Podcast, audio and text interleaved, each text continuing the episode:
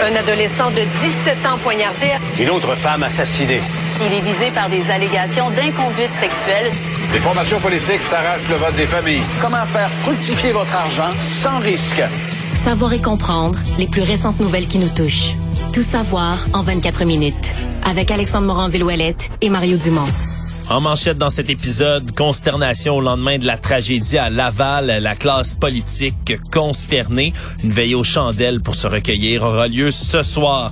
Le Parti québécois propose cette fois-ci de distribuer des tracts aux migrants du chemin Roxham. Cocktail météo sur la province aujourd'hui et le bilan des décès en Turquie en Syrie qui grimpe au-delà de 20 000. Tout savoir en 24 minutes. Tout savoir en 24 minutes. Bienvenue à Tout savoir en 24 minutes. Bonjour Mario. Bonjour. Alors, c'est le lendemain là, de cette tragédie à Laval, cet autobus qui a embouti une garderie de manière intentionnelle par son chauffeur.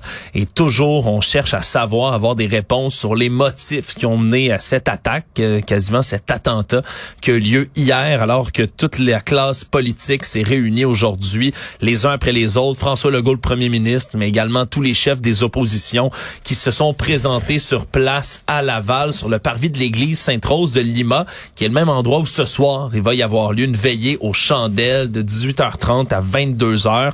Donc, on va y avoir euh, beaucoup de gens qui risquent de se présenter sur place, dont le premier ministre du Canada, Justin Trudeau, qui a déjà annoncé qu'il serait là, Yves-François Blanchet, le chef du Bloc québécois, également. Donc, beaucoup, beaucoup de personnes qui sont attendues sur place alors qu'on va se recueillir, mais c'est surtout les questions qui demeurent sans réponse au lendemain de l'attaque. Il y a eu hésitation, juste pour compléter là-dessus, il y a eu hésitation au niveau des conservateurs. Euh, le chef, euh, M. Poliev, ne peut pas venir ou ne, ne souhaite pas venir.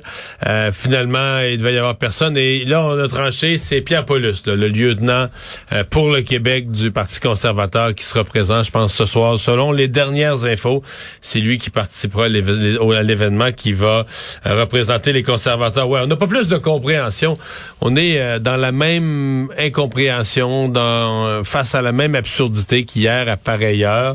Ouais, les nouveaux éléments qu'on a fait Mario depuis ce matin très tôt là, le ministre Lionel Carman, responsable des services sociaux, qui est intervenu en disant qu'il avait demandé au 6 de Laval si l'accusé Pierre Ni Saint-Amand avait reçu là, fait des demandes de soins en santé mentale. Semble-t-il qu'il n'y a aucun élément qui prouvait qu'il y avait un passé en santé mentale ou qu'il aurait fait même une demande. Il n'est pas en attente de service, il n'est pas sur les listes. Absolument pas...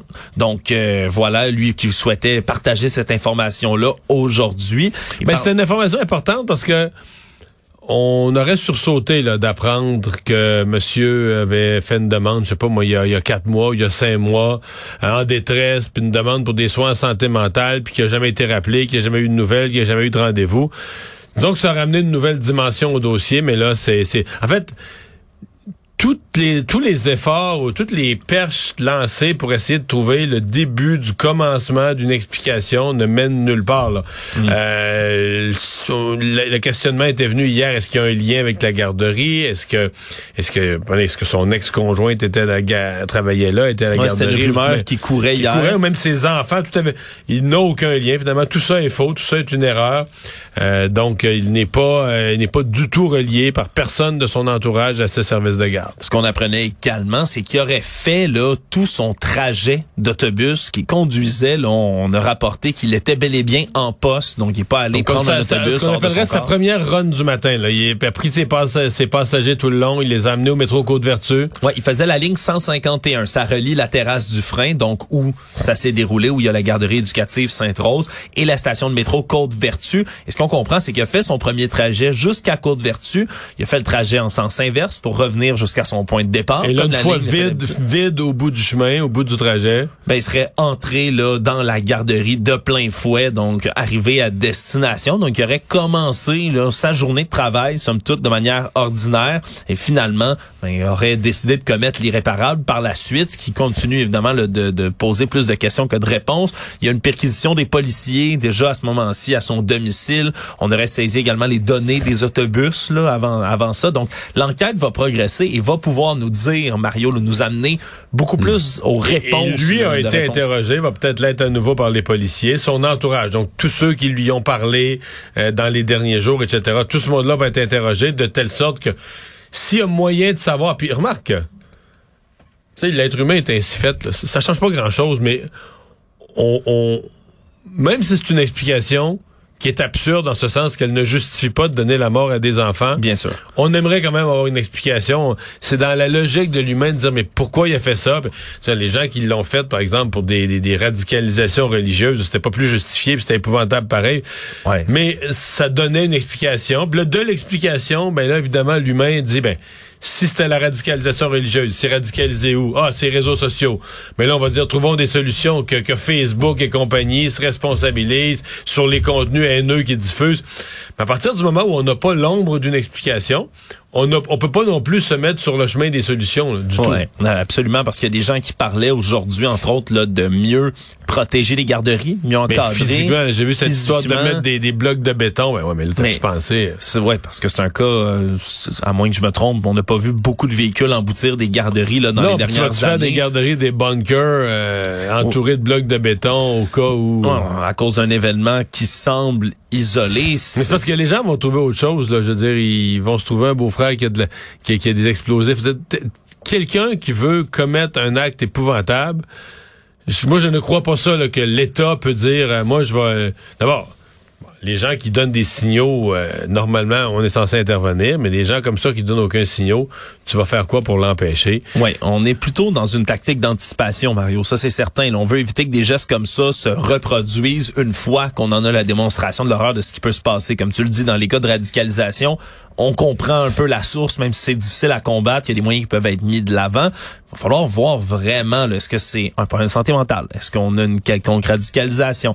Est-ce que J'en nomme deux, Mario, parce que j'en vois pas d'autres. Mais tu que le geste peut être complètement absurde. Que complètement aléatoire. Là. Dire que l'individu souffre, euh, vient de vivre des choses difficiles, puis il s'en prend à l'humanité. Il s'en prend, il en veut à tout le monde, il s'en prend à l'humanité, puis il veut faire un geste d'éclat, puis une garderie, ben c'est ça qui est ça. Ouais. Est-ce que ça peut être aussi fou, aussi bête que ça? Oui, puis habituellement, ce genre d'acte-là, même des pour les gens qui, qui font des ce qu'on appelle les folies meurtrières ou qui agissent, là, on parle souvent en anglais du lone wolf, là, le loup solitaire qui Mais souvent, le loup solitaire prémédite. est radicalisé. Ou souvent, très souvent. Il va avoir passé des heures sur des sites internet précis. qui- avoir planifié son coup de manière là, précise, puis Puis à peut-être écouter des endoctrineurs là, qui vont y dire, là, tu sais, qui vont y mettre dans la tête des idéologies radicales. euh, et Puis à- qui- donc une cause, une cause qui justifierait des gestes extrêmes. là. Non, et puis peut-être, on, je vais pas m'avancer dans les spéculations, mais peut-être que des activités qu'on voyait pas ou des recherches qu'ils avaient fait, qu'ils avaient fait sur ces euh, sur ces réseaux sociaux vont être dévoilées par la police.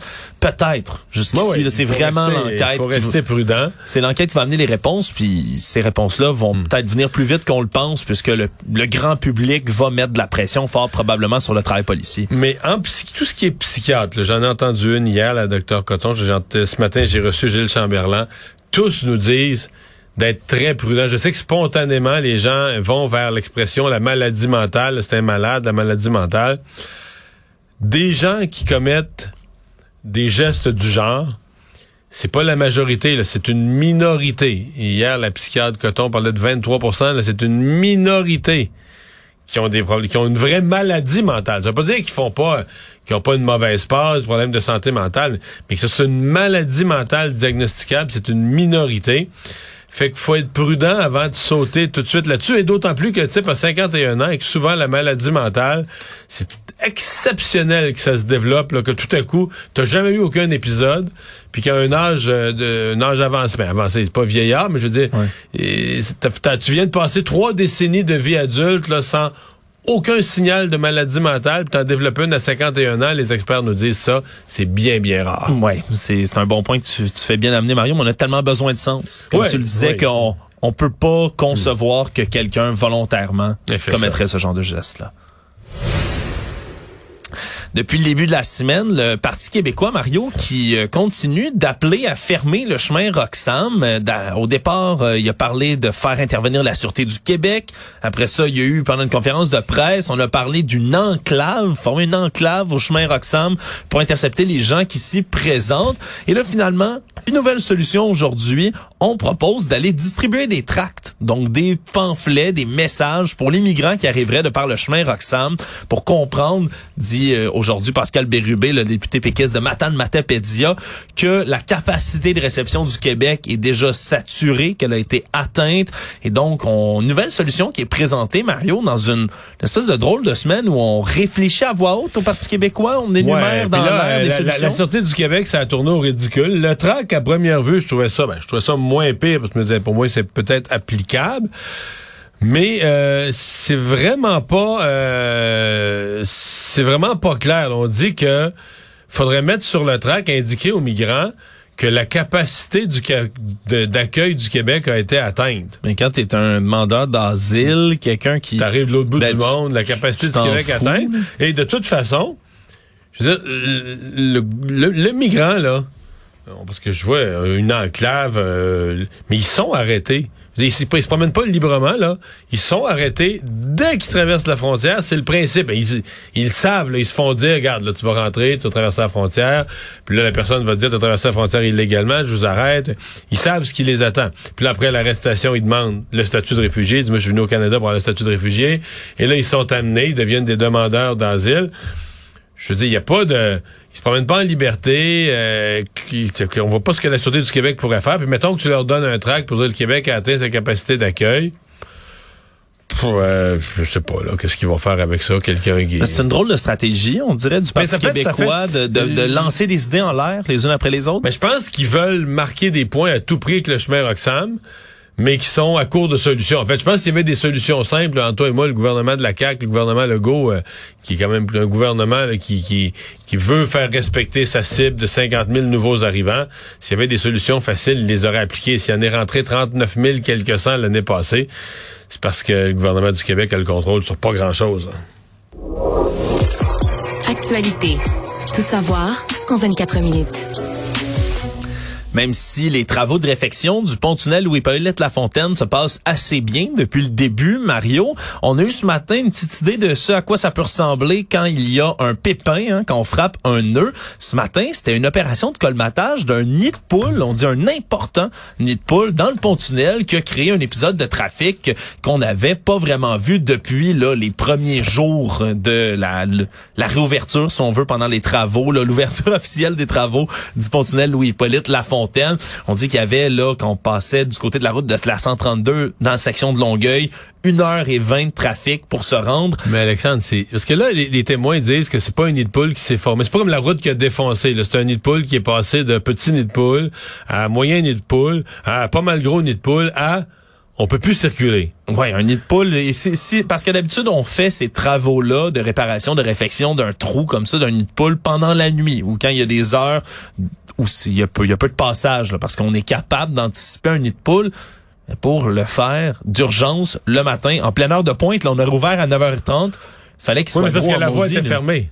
Parce qu'on la voie, on ne pouvait plus circuler, la voie était fermée, mais tu te dis, OK, après tout ce qu'on a sur le tunnel, tout ce qu'on a dit sur le tunnel, tout ce qu'on a comme, comme information sur le, non, non, non. Tu peux pas te faire prendre à laisser un nid de poule grossir dans une des routes les plus inquiétantes du Québec sur le plan de la circulation à toi et matin, on dit OK, ça tient. Parce que j'ai quand même l'impression que ça tient sur un fil, le tunnel. Là, que, Mais c'est vraiment ce que ça démontre. Ben là. oui, ben oui.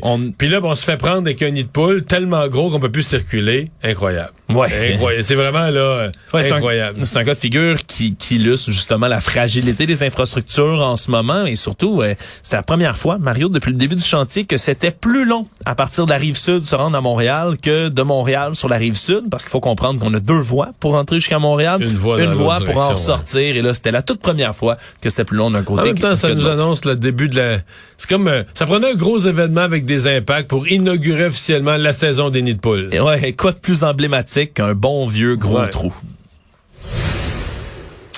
tragédie qui est survenue au début de la nuit à Saint-Jacques de Montcalm. Au moins quatre personnes, on dit deux parents et deux enfants, sont décédés dans un incendie, alors qu'on n'écarte pas la possibilité qu'il y ait plus de victimes. Une histoire absolument horrible, Mario. On parle d'un bébé qui aurait seulement quelques mois, puisque la femme adulte, là, parmi les quatre victimes, qui a été, si on veut, identifiée, ça serait la mère des quatre enfants, dont un nouveau-né de quelques semaines à peine. C'est pour ça qu'on dit c'est une mère de quatre enfants. On a retrouvé seulement quatre corps. Il y aurait eu là, deux adultes dans la maison. Donc, les autorités qui sont sur place pour tenter de trouver dans les décombres quelques autres personnes. Donc c'était un événement extrêmement tragique. On écarte. Mais euh, ouais. ça, on n'est même pas capable de, euh, on n'est même pas capable du côté de la sûreté du Québec de confirmer que ce sont ces personnes-là. On y va parce que c'est les gens qui vivaient à cette adresse-là. Mais ça a brûlé, là. Je veux dire, les corps sont dans un état euh, pas reconnaissable. C'est, c'est, c'est le laboratoire des sciences juridiques là, qui va qui va faire le travail. Ouais. C'est tout un, c'est tout un incendie. Les images sont impressionnantes. Je pense que c'est une sorte de maison de campagne, maison de ferme, l'ancienne maison de ferme, tout en bois. Euh, Quand le feu a pris, personne, c'est pas, ben, pro- probablement que personne s'est rendu compte assez vite. Le feu a pris, là. Ils ont euh, tristement euh, brûlé là-dedans en pleine nuit, là. Tout savoir en 24 minutes. On a saisi du côté du service de police de la ville de Québec, euh, après une enquête qui dure quand même depuis novembre, au-dessus d'une centaine de vapoteuses de type wax pen, Mario. Tu sais, ces, ces espèces de petites vapoteuses qui ont... Hmm. Moi, ce que pas- j'entends chez les jeunes, c'est que chercher des wax pens, euh, c'est comme pêcher dans une pisciculture. C'est-à-dire? On peut en trouver partout? Mais non. Ben oui. Oui, absolument. C'est, c'est, c'est une Parce technologie... que je voyais cette nouvelle-là, ne saisissant, c'est bien correct. je comprends que la police fait une opération, mais t'as pas l'impression qu'il y en a euh, 100 par polyvalente, plus que ça? Non, mais là, la cent- 1000, 1000 par école, par, euh, par Ouais. école secondaire? Ben, ce qu'il faut comprendre, c'est que c'est pas euh, 100 qui étaient éparpillés puis qu'on a saisi, cueillis les uns après les autres. C'est qu'au-dessus d'une centaine Ouais, ouais, non, je comprends qui appartenait ouais, à un jeune homme de 23 ans qui... Il y avait- Ils ont pogné un petit trafiquant, mais quand même. Ouais, c'est ça. C'est un, c'est c'est un petit trafiquant, mais qui illustre à quel point il y a un problème. C'est surtout, ça a pris depuis novembre dernier pour être capable de réaliser ce coup de filet-là. là. L'homme qui avait aussi 700 grammes de cannabis, 500 dollars en argent comptant et autres là sur lui à ce moment-là, qui avait pas d'antécédents en matière judiciaire non plus. C'est vraiment, euh, ça illustre à quel point, comme tu le dis, c'est facile d'avoir ça, des wax pens. Surtout que c'est pas... euh, Est-ce que les enseignants sont découragés de la présence de ça? Et on entend toutes sortes d'histoires euh, dans les euh, dans les pauses euh, à l'école. Mais tu sais, même, même en dehors des pauses, Marion. Moi, j'ai souvenir, là, écoute, je, je ne m'inclus pas là-dedans, mais j'ai souvenir au secondaire des gens qui voulaient aller fumer du cannabis entre deux cours, qui devaient y aller là, à pause du midi ou qui allaient pendant la pause, qui sortaient rapidement dehors, bien évidemment, pour pas que ça sente. Mais là, ils vont avec le wax pen, ils peuvent aller dans les salles de bain. Ben oui, salle Oui, de parce bain. que ça a l'air, écoute, à- j'ai entendu des enseignants, des témoignages d'enseignants qui se plaignent que leurs jeunes n'ont pas pu aller à la toilette pendant la pause parce que toutes les toilettes sont accaparées par des jeunes qui fument de la wax. Moi, j'ai entendu, j'ai entendu des histoires, Mario, de gens qui, des jeunes qui fument d'un classe, directement. T'es dans ton local de chimie, t'es dans le fond en arrière, tu te caches derrière la un cire de comptoir. cannabis. là. Ben absolument. Tu- ça sent, ça sent pas vraiment là, quand tu vapotes comme ça. C'est pas la même odeur que tu pourras avoir en fumant un joint, par exemple. Non, un joint dans une classe, là, Oui, ça, va sentir alerte- la moufette rapidement. Ouais, ça les- alerte un peu, là. Ça va alerter le professeur, mais ouais, ça démontre surtout que des wax pens, hein, il y a une teneur en THC qui est extrêmement élevée souvent dans ce genre de produits-là, vu qu'ils sont pas régulés par ce qui est normal à la SQDC comme produit d'huile de cannabis, par exemple. Donc, quand on prend du THC concentré, qui peut être, parfois être très fort comme ça, mais s'il y a des risques quand même d'overdose de cannabis, ça existe encore. Il y a aussi des risques d'être un peu mêlé dans ces maths, là. Ouais, ça se peut que ton cours de, de chimie... là, trigonométrie, le sinus, cosinus. euh, là, moi, j'ai d'autres choses dans les sinus, puis... euh, Aujourd'hui, la météo, Mario, est assez particulière sur l'ensemble du Québec. Environnement Ouais. Canada qui a émis là, pour Ben, le reste tout à l'heure, en rentrant à Cube, on était dans une, une boule de Noël. là. Tout à coup, il s'est mis à neiger, plein, plein, plein. C'était tout, euh, c'était beau, c'était magnifique. Là. Ben oui, c'était magnifique, tempête de neige. On parle d'accumulation de neige, mais il va finir par faire 3 degrés, Mario. Alors, ça Ouais, parce se transformer en pluie. Le sud du Québec, c'est de la pluie. Là. Plus de pluie que de neige, en fait, sur au total. Ouais, plus de pluie que de neige. Puis même quand on parle de Gatineau, l'Abitibi, Témiscamingue, Mario, il y a des alertes de pluie verglaçante, 2 à 4 mm de verglas qui devraient tomber, donc qui vont euh, venir frapper les routes un peu partout. D'ici à quoi, demain midi? Demain... C'est censé être commencé là, d'ici le début de la soirée, de la nuit. On parle de la Mauricie, la Laurentide, la Naudière, partie à Montérégie également, qui vont avoir cette pluie verglaçante. Et à Québec, 15 à 25 cm de neige, Mario. Il va tomber de la belle grosse neige Ouais, à plus Québec. au nord, là, il y a une bande de, de, de précipitations sous forme de neige. Ben oui, puis en Estrie, il va faire 5 degrés, puis ça tombe en grosse pluie. Donc, on a vraiment le cocktail, tout inclus, de météo sur le Québec. La morale, peu importe vous tout, mais soyez prudents sur les routes. Économie. On a appris dans les dernières heures que le village commercial de la station de ski Mont-Tremblant vient d'être mis en vente. Hein, un centre qui attire quand même 3,5 millions de visiteurs par année. C'est très, très, très touristique. Le village, là, le centre de villégiature pardon, du Mont-Tremblant. Donc, euh, c'est quand même euh, superficie locative. Mario, je sais pas si tu avais le goût de t'installer une, une grande salle de réception. C'est 134 579 pieds carrés très gros. Disponible. Donc, qui seront disponibles. Alors, c'est en vente, tout ça. Il n'y a pas beaucoup de détails qui ont filtré jusqu'à maintenant. Reste à voir là, qui pourrait être preneur, euh, repreneur plutôt là, de cet endroit. On a une explication, Mario, euh, une explication supplémentaire à la pénurie de main-d'œuvre qui vient s'additionner selon le bilan de l'emploi 2022 de l'Institut du Québec. On comprendra que le nombre d'heures perdues pour des raisons de maladie familiale, donc l'absentéisme, ça a grimpé de 19% en 2022, ce qui vient quand même là, 19% par rapport à 2017 à 2019, donc des années où il n'y avait pas de pas celle avec la pandémie, on comprendra que tout le monde s'absentait puis il y avait du télétravail, mais ça vient démontrer qu'il y a également un problème là qui vient s'additionner avec celui de la pénurie de main Est-ce que c'est un absentéisme expliqué, maladie, Covid, euh, santé mentale, épuisement, dépression C'est ces deux-là. Euh, ouais. C'est ces deux-là. C'est vraiment la COVID-19 qui continue quand même là, les maladies, le trio, le cocktail de virus respiratoires. les gens qui ont la COVID, c'est toujours plusieurs jours là. Tu sais mettons t'as une autre maladie, une gastro, tu manquais une journée de travail ou deux, mais là la COVID, c'est des cinq jours et plus. Ouais, puis là avant, ce qu'on dit là du côté de l'ordre des conseillers en ressources humaines, c'est que dans le temps on avait le tiers des invalidités à long terme, donc des gens qui, s'absentaient pour une longue période, qui comptaient sur des enjeux de santé psychologique. Et là, maintenant, on n'est plus au tiers, on est rendu à la moitié, un peu plus de la moitié. Donc vraiment, on montre aussi... Euh. Exact, puis on montre que la pandémie, ça a non seulement ben, exacerbé là, tout ça, l'isolement, le stress, l'anxiété, tout ça a été exacerbé. Mais maintenant, le problème, c'est que plus il y a des gens qui s'absentent, Mario, plus ce travail-là, le, le, workload là, des gens qui sont euh, qui sont absents, mm. ben, doit être distribué aux autres employés qui, eux, ben, après ça, sont plus à risque encore d'être encore plus stressés et de développer eux-mêmes leurs propres problèmes. On a le modèle de notre système de santé, de ça. Le monde. Il y a des responsables à Washington, aux États-Unis, qui ont confirmé que le ballon chinois eh, qui a été abattu samedi durant la fin de semaine, ballon chinois, je rappelle que Pékin qualifiait d'aéronef civil utilisé à des fins de recherche particulièrement météorologiques, mais selon Washington, il s'agirait bel et bien d'outils d'espionnage qui ont été observés. Là, il y a des photos qui ont été prises par des avions espions U-2 américains qui montrent qu'il y avait entre autres ben, plusieurs antennes, donc des antennes de communication, beaucoup de panneaux solaires qui étaient assez larges pour faire fonctionner des capteurs collectant du renseignement. Et on dit donc que ce serait, là, malgré ce que dit Pékin, bel et bien un ballon espion. Mais là, ils l'analysent aussi à partir des débris, là, parce qu'ils ont recueilli un certain nombre de débris en mer là, de, de, du ballon qu'ils ont abattu. On est encore à récolter justement des morceaux de l'épave qui est tombée dans l'Atlantique près des côtes de la Caroline du Sud. Donc on, essaie encore de, de, trouver. Et je voyais que les, les Américains, l'impression qu'ils ont à ce moment-ci, à partir des premières données recueillies, c'est que c'est un ballon qui aurait fait peut-être pas mal de millages, là, aurait survolé euh, des dizaines de pays avant de se ramasser au Canada et aux États-Unis. Ouais, puis il estime qu'il y a même une flotte de ballons qui a été envoyée par Pékin au-dessus de 40 pays, cinq continents différents pour aller faire de l'espionnage. Donc, c'est un ballon, mais il pourrait, selon les États-Unis, en avoir pas mal d'autres.